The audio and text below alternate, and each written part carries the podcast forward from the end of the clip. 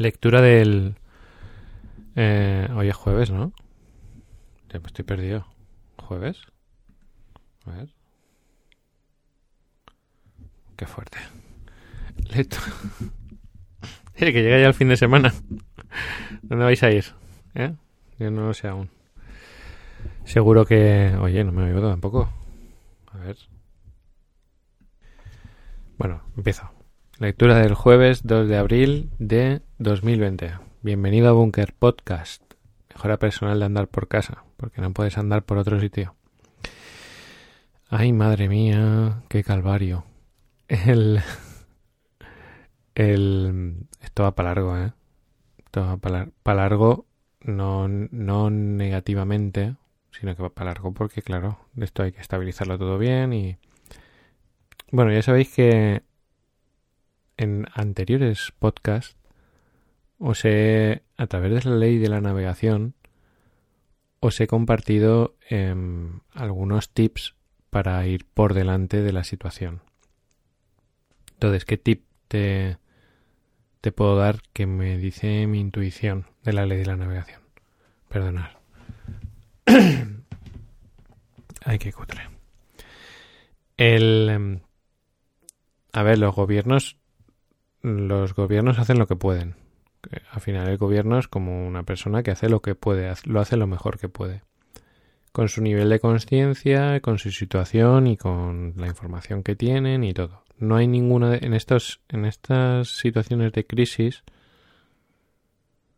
no hay ninguna decisión que sea la correcta. O sea, por ejemplo, imagínate que toman medidas más restrictivas de movimiento y eso paraliza aún más la economía se soluciona y entonces habría un grupo de personas que diría, pues no era para tanto y, y la economía ahora está hecha polvo. O sea, cuando tú estás en una posición de liderazgo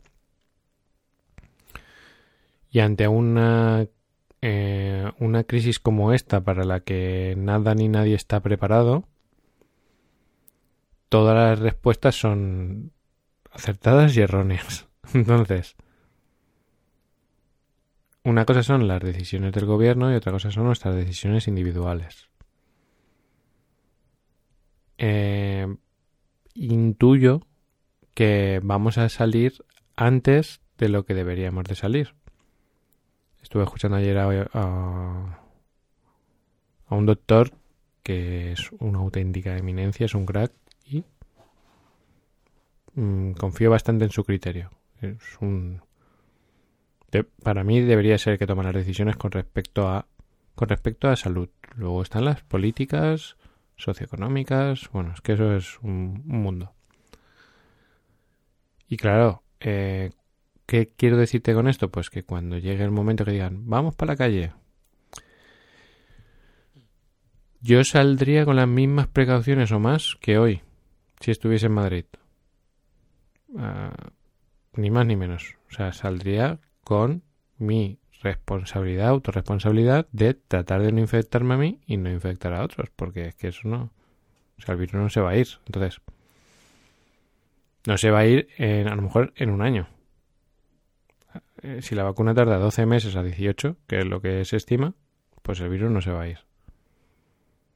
Entonces, lo mismo, es un virus que si no tiene una carga viral muy fuerte, pues no te va a hacer a ti daño si eres joven, estás sano, no tienes problemas de respiratorios, etcétera, etcétera, etcétera, pero volvemos otra vez a aumentar la curva si salimos y eh, sin precauciones. Entonces, mi consejo es cuando digan, imagínate el mes que viene, dicen, venga, todos para la calle, ya podemos salir con cuidado y tal. Yo seguiría con el mismo cuidado más, o sea, dentro de lo posible, saldría lo mínimo posible, haría las compras online lo máximo posible, trataría de no coger transporte público, de no ir a eventos, de no ir a sitios cerrados, de... Personalmente, ¿eh? individualmente. Luego, ya cada uno hará lo que quiera. Pero yo, hasta que no haya una vacuna y esa vacuna se haya dado a las personas más vulnerables, etcétera, etcétera, porque aquí el problema es ese 6% que necesitan, o sea, 6 de cada 100 ciudadanos requieren un tratamiento especial, que son los que saturan el sistema sanitario. Si tú vacunas ese 6% de la población, tú te pones malo, pues nada. Que alguno le pilla por sorpresa y está en ese 6%, o sea, necesita ese tratamiento, se le da. Porque los sistemas de salud están preparados para atenderlo. Entonces, si puedo daros un pequeño consejo ley de la navegación cutrerian, sería cuando digan top para la calle, si puedes quedarte en casa un poquito más de tiempo, pues mejor. O sea, si no si tienes trabajo online, Si tienes que salir, sales con precauciones, evitando aglomeraciones, no ir a focos de infección. Y focos de infección pues hay muchos. Y seguir usando medidas de seguridad, medidas de higiene, etcétera, etcétera. Porque luego, o sea, yo supongo que eso nos lo dirán. Pero bueno. Hay muchísimos eh, intereses y entre ellos los económicos. España es una familia endeudada y tiene que salir a currar. Básicamente, o sea, no tiene crédito, no tiene no tiene dinero. O sea, tiene, tiene que ir a salir a trabajar para comer. Que sí, que le pueden dejar dinero y dejar y dejar, pero claro. No, es un, no es un país que diga, sí, sí, pero mira, yo soy muy... Yo te voy a devolver. O sea, es, es un... Es una familia que va bastante mal financieramente. Entonces no tiene mucho crédito tampoco, que se lo van a dar, por supuesto. Pero España tiene que ponerse a trabajar o reinventarse y todo el mundo trabajando en teletrabajo, etcétera, etcétera. Pero claro, hay que entender que para empezar, una de las principales fuentes de ingresos de, España es el turismo. Entonces, eso quiero que lo entendáis. Y el turismo em, de larga distancia, o sea, yo creo que va a tardar bastante hasta que un americano venga a España de turismo, ¿sabes? Incluso un italiano. No va a ser, o sea, hay cosas que vamos a olvidar rápido, pero eso de ir saltando de país a país va a haber turismo nacional, sin duda. O sea, en cuanto esto mejore, pues tendremos turismo nacional. Pero para tener turismo internacional que viene aquí a dejar pasta, esa herida yo creo que sí que se va a quedar un poco más de tiempo de lo que nos vendría bien a los españoles, que, somos un país que vivimos del turismo, o sea que vienen aquí y se y dejan sus monedas y de eso vivimos. Es nuestro, como familia, si somos una familia con cinco personas, con cinco personas que trabajan, uno trabaja en una agencia turística. Pues ese es el paro. o, a, mini media jornada. Y explico esto, a ver. Yo tengo una... hay varios criterios, ¿no? Uno es la... A ver, que me llegan mensajes... Ah, que no lo he silenciado, perdonad. Que no tengo silenciado el WhatsApp, pero lo silencio enseguida. Tengo, claro. Dicen. Creo que es en Spiderman. Dice que todo. Un poder eh, tiene una responsabilidad, ¿no? Entonces, claro. Yo tengo que tener cuidado con lo que digo porque no, tengo que lanzar un mensaje que genere miedo. Pero a la vez también tengo una responsabilidad. Que mis cutrerians eh, tengan la información adecuada. O sea, si yo por ejemplo, vosotros que preferís que el, que el gobierno diga no pasa nada y luego te pegue la hostia o que te dijese mira, puede que no pase nada pero debemos de estar preparados para esto. Yo creo que los medios de comunicación, sin ir al catastrofismo, porque creo que no he dicho nada apocalíptico, catastrofista, desde mi punto de vista es un poco de sentido común lo que, es, lo que os estoy comentando. Lo digo porque, claro, hay algo que tenéis que entender, si no lo sabíais, que seguramente sí, pero bueno, por si hay alguien que no lo ha oído, eh, lo hemos visto, ¿no? La esencia y el miedo, el ego y el amor. Entonces, claro, el, hay dos formas de mover a las personas, desde el amor y desde el miedo. ¿Qué pasa? Que mover a, a las personas desde el miedo es muy fácil. Es muy fácil, es... Entonces, claro, hay, hay hay líderes, hay, hay políticos, hay sistemas, hay medios de comunicación que, están haciendo así, frotándose las manos. el miedo está aumentando. Y utilizan el miedo como una herramienta para influenciar o manipular a las personas. Entonces, claro, mmm, yo no quiero ser ese tipo de comunicador. Yo no quiero mm, tener un mensaje de miedo. Por otro lado, pienso que debo de lo que yo voy descubriendo, porque sé que algunos de vosotros sí estáis invirtiendo vuestra energía en en entender qué está pasando, más allá de lo primero que te llega, sino profundizar, ver prensa internacional, ver prensa económica, ver a los... Yo, por ejemplo, ayer estaba viendo a eh, un youtuber que sigo que... fíjate qué putada, es súper buen chaval. Es, es, lo que dices, qué, qué bonito. Y se está como emancipando. Y me voy a hacer mayor. dice, me voy a hacer un viaje solo a la India. Pero es un, es un un chaval que es eso, un poco, que tiene un poco de miedo a esas cosas. Y dice, voy a, me la voy a jugar, me voy yo solo a la India. Y claro, se ha ido a la India, le ha caído el marrón este, imagínate. O sea, allí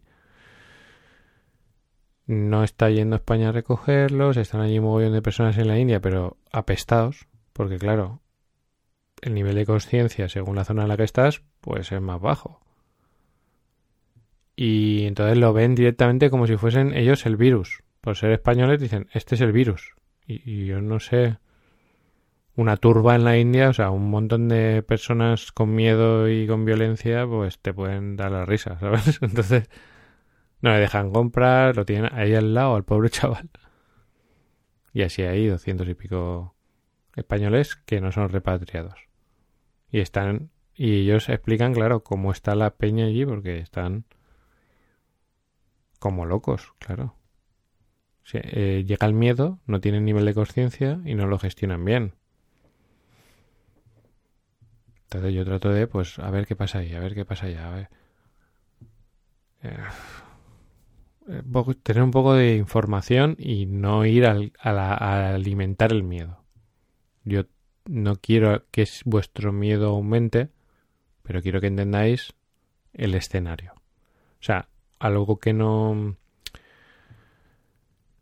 algo que no hace una es que claro me, me siento obligado durante todos estos años he estudiado mucho el liderazgo no yo no quiero ejercer una no quiero ejercer no quiero ejercer como líder.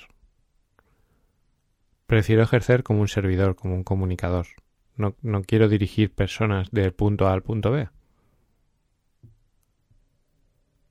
Eh, si para mí, si hay un rango de liderazgo de 0 a 10, yo me pondría a mí mismo una nota de 6, entre 5 y 6. Entonces, claro, cuando tú ya te identificas en cierto modo como líder y hay otras personas que por lo que sea eh, están cerca de ti y tú intuyes que ese liderazgo les puede venir bien, pues no puedes evitarlo. O sea, yo no puedo evitarlo. No, no, no, no, puedo evitar, no puedo, está en mi naturaleza, en cierto modo, liderar. Entonces, no, no estoy liderándote a ti que, que me estás escuchando, pero, pero al menos darte información del, del escenario sobre el que nos estamos moviendo. Es, es un escenario en el que que eh, jugar bien tus cartas.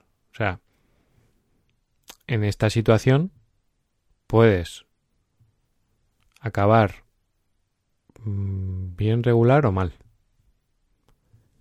Cuanta más información tienes sobre el escenario, pues mejores decisiones tomas. Entonces, una es ojo que cuando salgamos a la calle, pues igual no, no es el momento de happy flower, aquí no pasa nada. Es el momento de seguir cuidando tu salud porque eso repercute también en tus familiares. Ahora, ¿qué indicaciones le voy a dar yo, por ejemplo, a mis padres y a mis suegros? No se calle de casa en un año. literalmente. Voy a decir, vosotros ahí, ¿eh? No os preocupéis. Iremos a veros con las medidas, con lo que tal. Ya, pero es que quiero salir. Bueno, ya, pero es que yo quiero que salgas. No. Bien. no mal, claro. Porque son personas que están en un factor de riesgo, etcétera, etcétera. El virus. Pues eso. Si es que si, si ellos se ponen la vacuna para la gripe, son personas que es mejor que se expongan lo mínimo a eso. Que luego ellos dicen, no pasa nada, pues eso ya cada uno eh, libre. Somos muy libres. Mucho más libres de lo que creemos.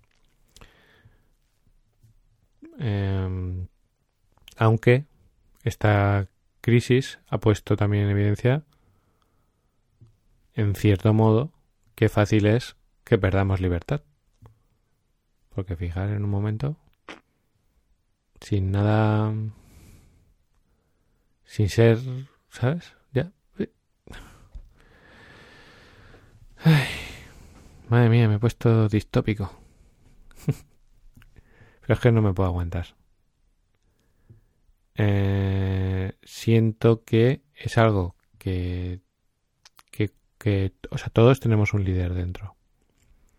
Evidentemente, claro, por ejemplo, yo no puedo liderar a un a un líder de más nivel que yo. Le puedo decir, oye, mira, ¿te habías dado cuenta de esto? Como mucho. Eh, y, y, entonces vosotros, igual, hay personas en vuestro entorno que mm, les vendría bien algunos tips de, de liderazgo. Es importante. O sea, por ejemplo, el otro día me decía un Cutrerian, tío, eh, estoy compartiendo tu... Estoy compartiendo Cutre Podcast y está funcionando. O sea, las personas lo agradecen, les gusta, les hace reflexionar. O sea, yo sé que el trabajo que estamos haciendo aquí todos, porque todos ya hará mucho más, porque existe el Cutre Chat. Y el Cutre Chat mola mucho hay debates, hay, hay aprendizajes, hay, hay retos, porque da miedo es preguntar, exponerse, a veces te expones y te cae una y dices, ostras, pero es que es así y hay que volver a salir aunque te haya caído y el cutre chat mola. Entonces, esto ya oficialmente se puede decir que Cutre Podcast es de los Cutrerians, porque por ejemplo, yo hoy enchufo el micro y digo, no sé qué decir que no sabía qué decir. Y el peldaño lo vais a ver que prácticamente lo voy a leer. Y, digo, bueno, ¿y qué digo? Porque me ha pillado así. Y entonces he mirado el cutre chat y digo, ostras, mira, aquí están los cutrerians, estamos debatiendo. Estamos debatiendo una cosa interesante, que esto ya va para el cuaderno de bitácoras, que vamos a darle como 10 minutillos. Esto ha sido 20 minutos de eh, Apocalipsis COVID-19. no, es que no he ido en plan apocalíptico. Y tengo información apocalíptica, pero es una, eso es una tontería. Eso lo único que hace es generar miedo gratuito, que es que nos gusta. Por eso existen las pelis de miedo, existen las personas que hacen acrobacias. Esa emoción, de alguna forma, pues nos gusta. Estamos así, nos gusta. Algunos, ¿no? Yo digo en general, si, existen las películas de miedo, pues oye, pues de acción, de thriller, de tensión, porque esa tensión nos gusta. Eh, a algunos les gusta demasiado, que no pasa nada, pero claro, alimentan mucho el miedo, el odio, la rabia. Y entonces surge, y aquí lo, lo hilo, el equilibrio, ¿no? Que estábamos ayer hablando sobre el equilibrio. Y una Cutrerian dijo, oye, ¿cuál es el equilibrio entre persona y personaje? ¿Siempre hay que ser persona o a veces hay que ser un poco personaje? Entonces otro Cutrerian dijo, depende del escenario. Dice, por ejemplo, cuando tú vas a conocer a una pareja, a tu pareja, un chico o una chica, pues si ya directamente todo persona, pues tiene sus riesgos. O en una reunión de trabajo, o en una entrevista. Entonces, eh, otro Cutrerian dijo, hombre, a lo mejor ahí lo que influye es la intuición. O sea, lo que hay que hacer es uso de la intuición. Y otro Cutrerian dijo, lo que pasa es que hay intuición entrenada, o sea, trabajada, o intuición aleatoria, que esa es peligrosa. Y eso es un tema apasionante. Se hizo una votación y la mayoría de las personas votaron que les interesaba mucho o que estaban deseando oír algo más. Entonces voy a aportar mi, mi granito sobre eso. A ver, eh, hay personas que, que he visto yo, ¿vale? Que tienen la intuición, pero vamos, que les va como el culo. O sea, yo he conocido, incluso he trabajado, he tenido empleados que yo decía, si hay siete, si hay siete puertas para elegir y una es mala, coge la mala. O sea, hay personas que la intuición les va mal. Les va mal porque el resultado es malo. Escogen a la persona equivocada. Compran las cosas equivocadas. Van a los sitios equivocados. Los trabajos equivocados. O sea, hay personas que son excelentemente buenas en equivocarse, en tener una mala intuición. Y luego hay personas que la tienen un poco mejor. Así como de base, ¿vale? De nacimiento. A partir de ahí, uno se puede convertir en un profesional para mejorar su intuición. O sea, la intuición... Fernando Moreno, mi maestro, hablaba día sí y día también sobre la intuición. De hecho, su entrenamiento que se llama Business, eh, el último, era BIT, Business Intuitive Training. Y él lo que quería era que nosotros desarrollásemos herramientas intuitivo-racionales porque pensaba que un emprendedor debería tener desarrollado muchísimo más su, lado intuitivo. Y siempre hablaba de una charla que fue Carolina Herrera a dar una charla en la Universidad de Harvard tal, y dijo, es que aquí os enseñan muchas cosas, pero no os enseñan a desarrollar vuestra intuición. Entonces, no voy a entrar en detalle porque requeriría no un podcast, sino toda una serie de podcasts, pero la intuición partimos con una y se puede evolucionar, mejorar y potenciar. Primero tienes que saber que existe, tienes que saber escucharla y luego, claro, si tú, por ejemplo, si yo tengo, yo tengo voy a tomar una decisión con respecto a qué hago cuando digan salimos a la calle. Mi intuición a lo mejor simplemente me dice, Javi, ahí hay algo que observar. Pero si yo me documento, pero no de una fuente, sino de 27 fuentes, médicos, profesores, economistas, esto, lo otro, claro, mi intuición es una intuición trabajada. Cuando yo voy a un... Claro, es que si me meto aquí me lío y... Cuando yo voy a una, por ejemplo, lo que hablamos, ¿no? Conocer una chica pues tú puedes hacer uso de tu intuición. Eso es muy rápido. O sea, ¿cómo uno potencia su intuición? y aquí y no me voy a meter mucho más. Cada interacción que tú tienes social, para mí, deberías de sacar como si fuese un dron, una cámara, que te está grabando a ti y a la otra persona. Y luego repasar qué ha pasado. Porque eso va eh, repasar qué gestos has hecho, qué has dicho, cómo lo has dicho, qué gestos hacía la otra persona que decía, cómo lo decía, cómo respiraba, cómo miraba, cómo movía los brazos, cómo todo, ¿no? Como es como ver a cámara lenta luego todo lo que ha pasado. Y todo eso tú lo vas metiendo en tu base de datos y eso va haciendo que tu intuición cada vez sea más efectiva. Si hablamos de conocer a una chica, si hablamos de una entrevista, pues lo mismo y también ver a otros. Ayer lo mismo, terminamos de trabajar a las 9. Dice María,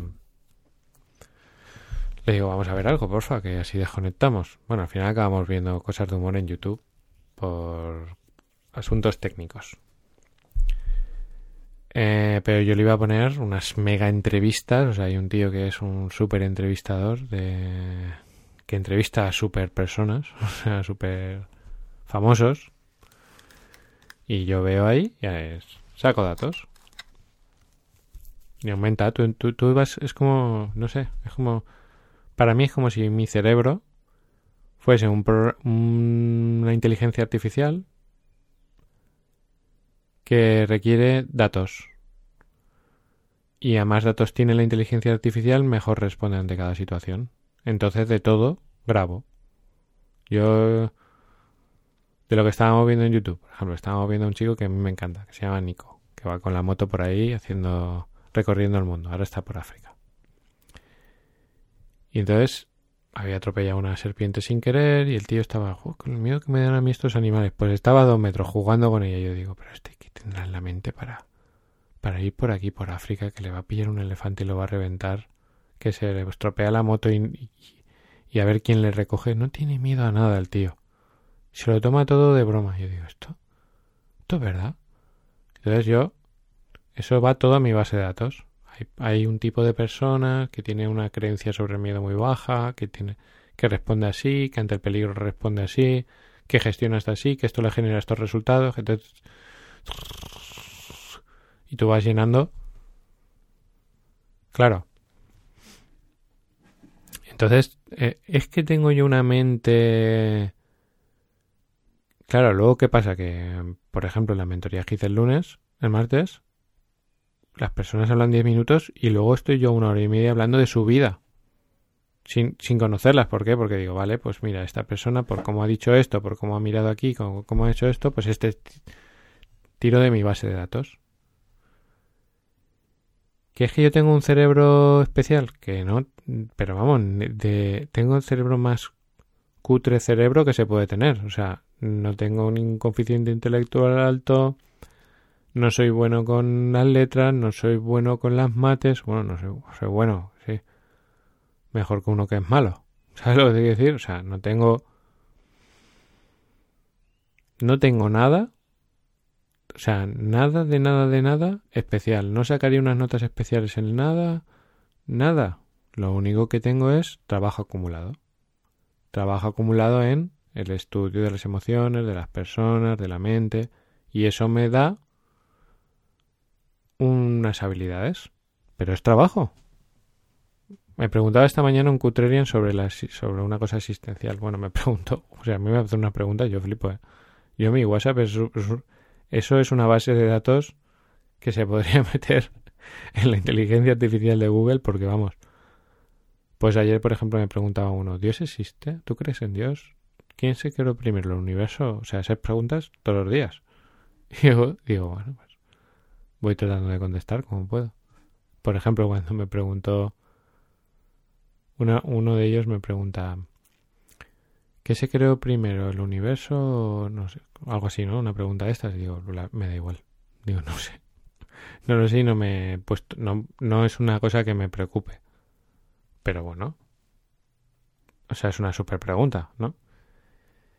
¿Por qué te decía esto? Ah, sí, porque me preguntaba sobre la misión que es algo que mis clientes muchos quieren rebuscar un poco ahí. La misión es algo que se encuentra o que aparece, o sea, es algo que aparece así porque sí o es algo que se entonces yo le he puesto una frase de Picasso que dice eh, la inspiración existe pero llega normalmente cuando estás trabajando, ¿no? O algo así. Entonces, ¿qué quiere decir? Que tú vas a encontrar tu misión si la buscas. Entonces, ¿qué, qué ha hecho mi cerebro durante años? Estar buscando sin cesar. Y tú dices, ¿y yo por qué? Voy a, voy a especular, ¿vale? O sea, me lo voy a inventar. ¿Y yo por qué no hace eso mi cerebro? Porque tu cerebro está, por ejemplo, preocupándose por cosas que no han pasado. O sea, no es que mi cerebro sea mejor, sino que es más efectivo. Mientras tu cerebro está preocupado por qué piensa no sé quién, por qué va a pasar mañana, por qué putada lo que me, que me he equivocado, qué drama esto, qué drama lo otro, y mañana si no hago no sé qué, y este por qué me ha dicho esto. Y ahora, mientras tu cerebro está ahí, que mi cerebro ha estado ahí, y yo no crecía, yo ahora no pierdo el tiempo con eso y lo invierto en lo otro. Porque otra cosa que no tengo es más tiempo que tú. Cerebral. Lo que pasa es que mis, mi cerebro está entrenado para pasar el tiempo en cosas muy productivas. Cosa que hace unos años estaba todo el rato en mierda pura. O sea, en droga. En droga de preocupitis, agobios. ¿Cómo conseguí yo eso? Estudiando. Estudié a las personas adecuadas, me dieron herramientas cognitivo-racionales que me ayudaban a gestionar mejor. Mm, imaginaos que en mi cerebro hay. Eh, o sea, el procesador de cada uno es. El potencial de nuestro cerebro no está utilizado. De ninguno. O sea, el potencial. Mm, estamos usando un porcentaje muy bajo del potencial del procesador de nuestro cerebro, ¿vale?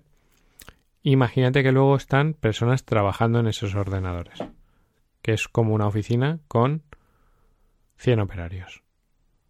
Ahí es lo que marca la diferencia. Si tú tienes a los 100 operarios trabajando en encontrar soluciones y en ser más eficaz o efectivo, o están de charreta, quejándose lo que ha dicho este, a ver qué ha dicho el otro, y ahora no sé qué, y uy, qué miedo esto, tú sabes lo que... O sea, si tenéis un patio de cotillas, de preocupitis y de marujas trabajando en tu cerebro y diciéndote, ay, mira lo que ahora cuando pase esto, uff, ay, madre, ¿y tú has visto lo que me ha dicho este? Porque mira no sé cuánto, pues ahora cuando este, pues ahora le voy a castigar, porque eso es que está pasando así, ¿sabes? O sea, yo, a mí me pasa. Yo hay, hay personas que me hacen daño constantemente. Y de pronto vienen a, decirme algo, ¿no? Y los que están trabajando en mi oficina de cerebro dicen, hostia, Javi, devuélvele lo que te ha hecho, dale donde más le duele.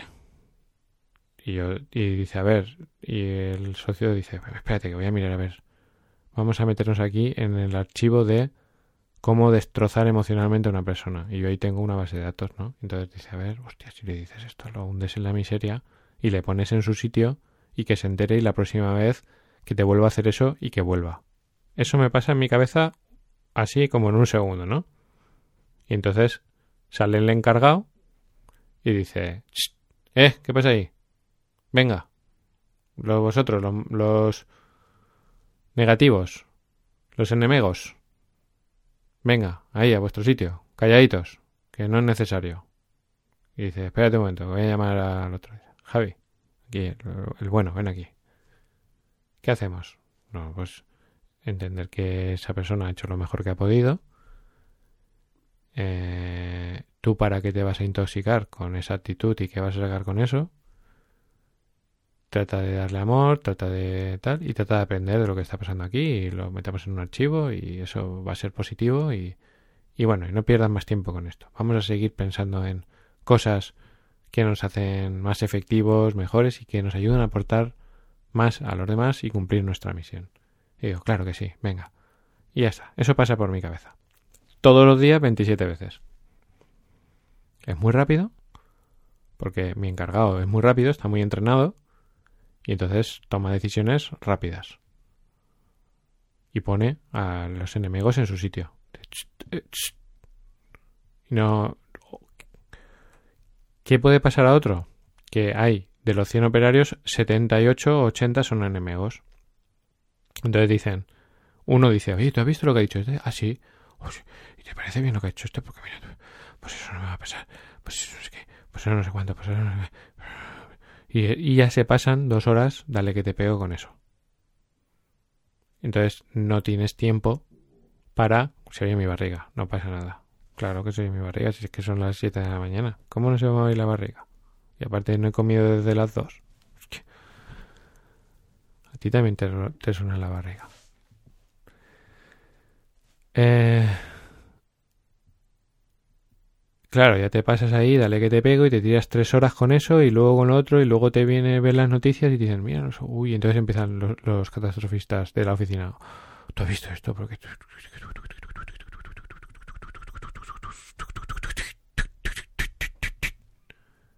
Y se te pasa el día y lo único que has hecho es estar preocupado, cabrearte, indignarte, virtualmente castigar a Tokiski y luego no hacer nada bueno, bueno.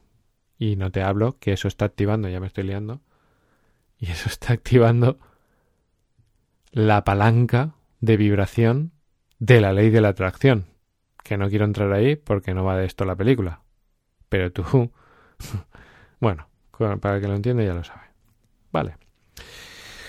Pues, pues menos mal que no tenía nada que decir. Ay, es que me dejo llevar.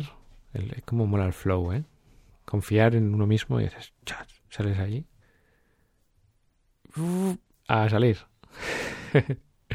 Eso es otro entrenamiento, ¿eh?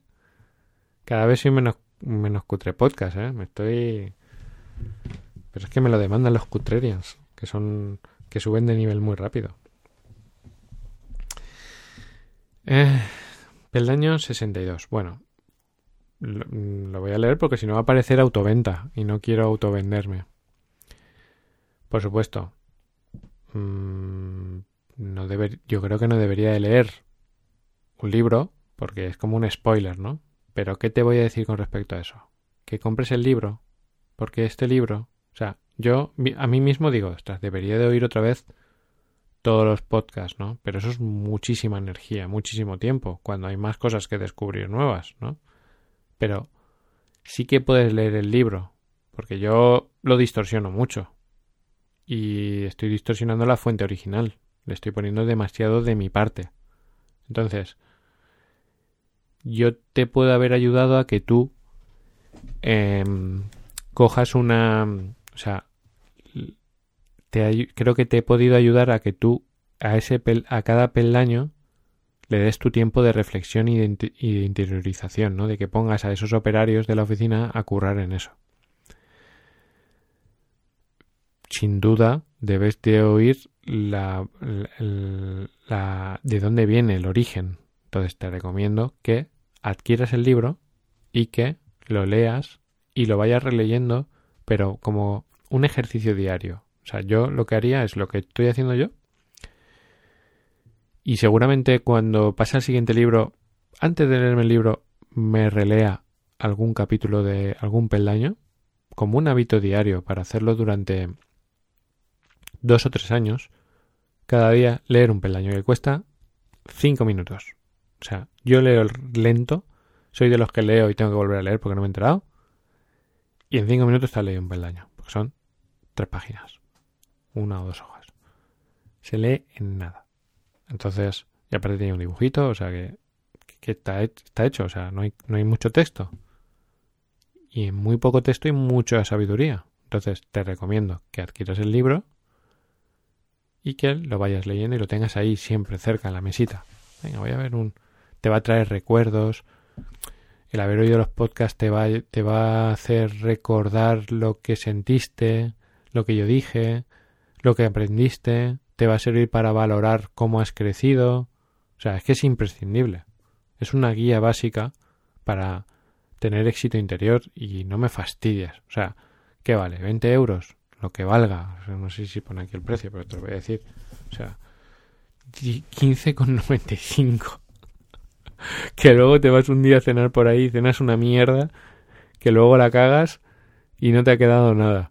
Por favor, comprar el libro y, tenerlo y releerlo y verlo y tenerlo ahí y, luego cuando tengas un amigo se, le compras otro y se lo regalas. Entonces, yo, disculpa porque voy a leer, pero es que esto, esto está para leer porque si no parece autoventa. Voy para allá. Peldaño 62. La profesión del siglo XXI. Coach. Dice, coach, pero si hace unos años no había ninguno y ahora parece que salen de debajo de las piedras. Ese argumento lo he oído muchas veces, pero lejos de ser un motivo para cuestionar esa profesión, es razón para defenderla. Si hay más coaches, es porque hay más demanda de coaching. Pero curiosamente, el valor principal del coach ni siquiera está en su valía como coach. O sea, aquí lo que dice es que no, no es importante lo, para él no es la clave el coach, sino lo siguiente. Existe un valor mayor, y este es el que nos enseñó el peldaño anterior. El mayor valor del coach no está en el coaching, sino en el arrastre. ¿Por qué? Porque todos los arrastres posibles con las miles de personas y profesiones disponibles, ¿eh? porque de todos los arrastres posibles con las miles de personas y profesiones disponibles, este es el único que te lleva a dedicarte tiempo a ti mismo y a esculpir el futuro que buscas de forma deliberada, usando tres herramientas, el tiempo, la atención y el conocimiento. O sea, quiere decir, cuando tú contratas a un coach, tú vas a estar con atención plena y enfocado en diseñar tu futuro y en evolucionar. Que es algo que precisamente, fíjate, al final va, al final lo voy a hilar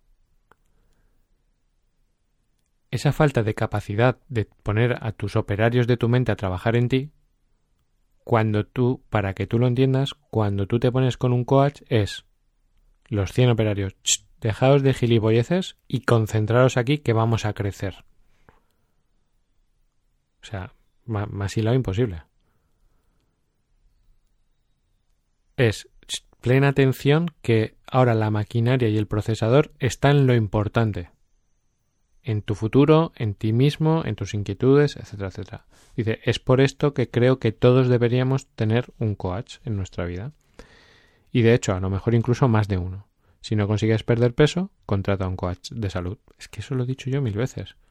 Para los que os dedicáis a Herbalife. Es que que esté yo hace que tú te enfoques. Un producto lo coges y lo dejas en una estantería, pero si estoy yo te ayudo. Tienes un coach, una persona que te ayuda a que estés enfocado en tu objetivo. Si llevas... Em, a ver, ¿qué pasa? Dos páginas. Dos hojas, perdona. Uy, el siguiente. Rompe la placenta. Uy, uy, uy. Eso me suena muy bien, ¿eh? Dice, si llevas meses posponiendo dar el paso que deseas para cambiar tu vida profesional, contrata un coach de vida. Si eres consciente de que deberías tener deberías hacer una mayor planificación económica de cara a tu futuro, contrata a un asesor financiero. Si quieres subir un belt en tu éxito interior, contrata a un maestro espiritual. ¿Por qué? Y entonces da tres beneficios, que estos, gracias Ansho, porque me sirven para mi propuesta única de venta, que es, en cuanto cierres la cita con el coach, habrás creado el arrastre, y ya sí o sí tendrás que sentarte con él o ella, poniendo fin de forma efectiva a la postergación, la procrastinación. Segundo beneficio. En cuanto te sientes con el coach, estarás dedicando el 100% de las sesiones a un único tema, encontrar soluciones que te mejoren la vida. Y tercer, tercer punto a favor, cada vez que exploras un tema, abres una puerta sobre ese tema, que eso a mí me pasa, que de pronto es, hablamos de no sé qué, y de pronto de esto, y de pronto la infancia, y de pronto las finanzas, y, y como, ostras, dice, ¿por qué? Porque tanto hablar de ese tema como escuchar hablar sobre ese tema son dos técnicas que te rompen los paradigmas y tus creencias limitantes anteriores y no es posible obtener nuevos resultados sin romper viejos paradigmas. Si quieres resultados nuevos, crea paradigmas nuevos. Y dice, a mayor número de horas, mayor número de soluciones. Y finaliza con lo siguiente, pon un coach en tu vida. Entonces, claro, no te lo voy a decir yo que soy coach, que, sabéis que no tengo ninguna necesidad de clientes nuevos, o sea, yo quiero que los clientes luchen por trabajar conmigo. No voy a esforzarme ni me voy a esforzar con Cutre Podcast, ni con Cutre Chat, ni nada por el estilo. Yo reconozco mi valor, solo hace falta que el universo, o sea, que llegue, no, no, o sea, va a llegar orgánicamente el potencial que yo tengo como coach va a llegar, mm, vamos, orgánicamente. Yo voy a poner de mi parte, evidentemente, pero no me voy a esforzar, ¿no? Mm.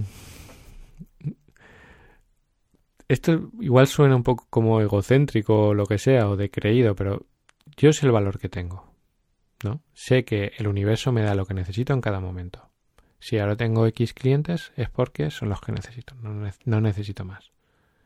Eh, casi hasta me esfuerzo en no tenerlos. O sea, prefiero no tener más. Porque mi trabajo es un trabajo de una conexión emocional muy fuerte que requiere mucho cariño, mucha atención, mucho enfoque y a más clientes, pues eso se dispersa, evidentemente. Entonces, no quiero más.